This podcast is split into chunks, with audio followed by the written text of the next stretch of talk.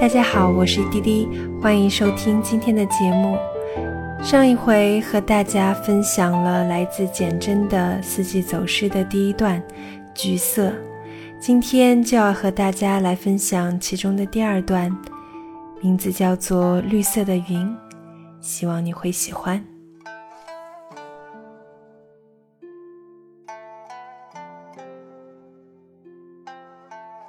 简真。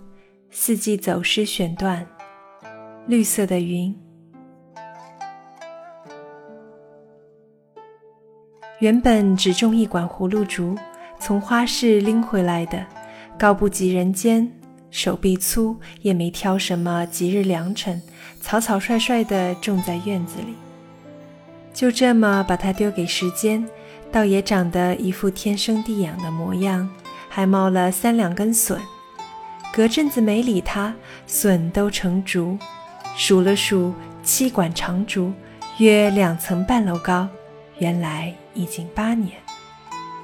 奇的是，除了母竹还保留葫芦身材，后代是一代比一代向往直溜溜的身子，完全背叛了血统。日子就这么来来往往，竹与我仿佛不相干。各自在时间里忽睡忽醒。生命中有些感情也是如此，平日双方互不牵连，没半句软语；遇到欢乐的事，也不会想与他分一杯羹。可是当人生碰到恶浪，船沉了，屋塌了，在太平盛世与你手拉手的人，闪躲之时。那人像从浮云掠影中感应到什么似的，忽然来敲你的门，背着他仅有的半截蜡烛，一篓粗粮，从瓦砾中撑起你来说：“有我在。”当初是逛迷了路才弯进花市，走着走着停在专卖树苗的摊子前，说是树苗也不正确。大多是一人高，扛回家种下，既能骗骗路人眼睛的小树。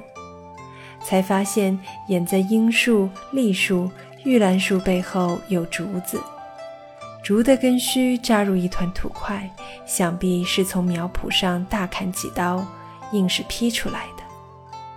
看摊子的是个十三四岁的小女生，许是老板的女儿，后头椅子上还倒趴着一本漫画。我明知故问：“这什么竹？”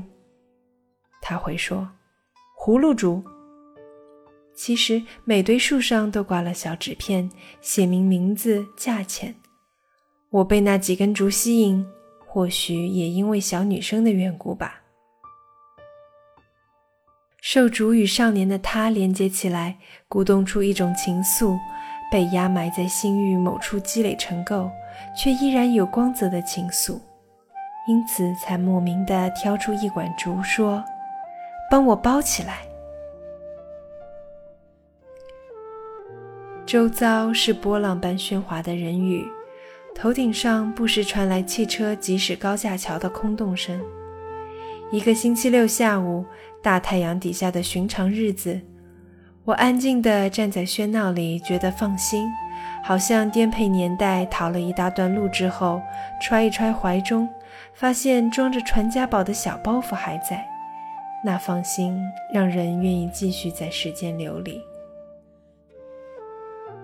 小女生用一只长塑胶袋装竹，如今想来十分寒碜。回家后将它搁在院墙边，一搁就是几日。种的时候大约也谈不上再新再欢吧。现在明白了，那竹是用来安慰自己的。当看倦了世事，读累了人情，望着一团沙沙银藕的绿云，时间就自动翻回前页了。首先浮现的是老厝四周的竹黄，大约经历四五代或更久，围着三户红砖老屋及大道城。至今不明白那是什么竹。但依然记得十多个小孩子在这圈绿手臂内来回奔跑的情景，就这么把自己跑成爱梨乡的青年。回头一看，才发现那年代的童年时光都是绿的。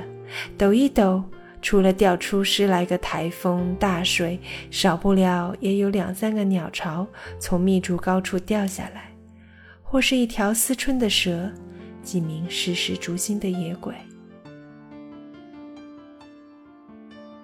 我以为同体与青春都远逝了，随着都市化浪潮，不得不抛在记忆与遗忘交接的荒芜地带，然后终将老得无法回头打捞一封溺水的情书，一管浪荡于江湖的瘦竹。其实不是这么回事儿，人固然无法抵御一个时代的浪潮，必须臣服于其中。但是那些看起来注定会被浪潮侵袭而消失的物件、情怀，却自有其升华转化的秘境。有一天换他们做主，挑选他们愿意依附的。尚未彻底媚世的有心人，这些物件、情怀飘散在闹市、冷夜或淤积的河道上，等待与有心者沐浴成情。一旦邂逅，往日时光就这么一点一滴回来，仿佛街道之上另有老竹咿呀作响的乡间小路，白发纷纷然丛生的头上，另有一个吹笛小童，把日月吹得稳稳的，从此没有了消逝的苦恼。有人送我一副旧字：“满院绿云栽竹地。”半亩红雨养花天，不知在谁家厅堂住了十年后，辗转寄到我的墙上。目光顺壁上帘，往左一寸，正好看到那两层半楼高、七管长竹拢成的绿云，沙沙地摩挲着风。习道的朋友说，竹子成这般有风有雨，通常是有鬼灵住了下来。他叫我赶他，我没理会，但喜欢他的意象。若这团绿云是鬼灵小憩之处，他必定也是有乡愁的鬼呀。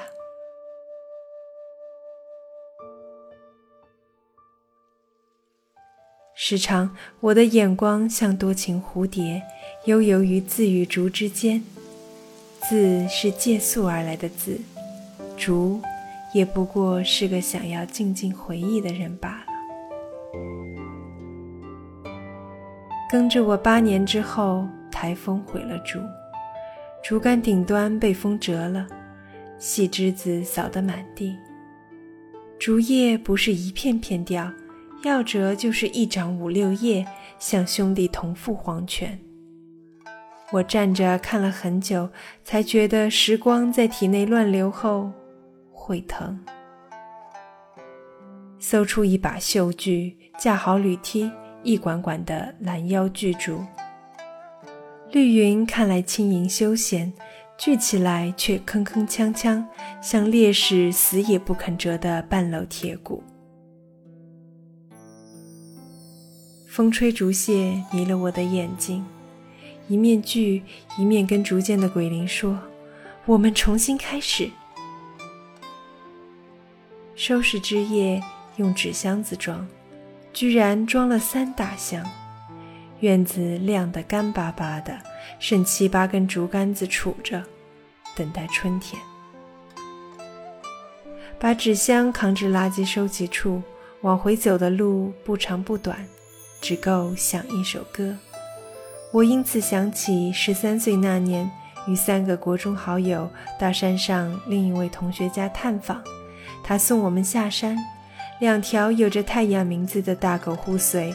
我们四人可能唱到的流水歌词：门前一道流水，两岸夹着垂柳，风景年年依旧。为什么流水一去不回头？流水呀，请莫把光阴带走。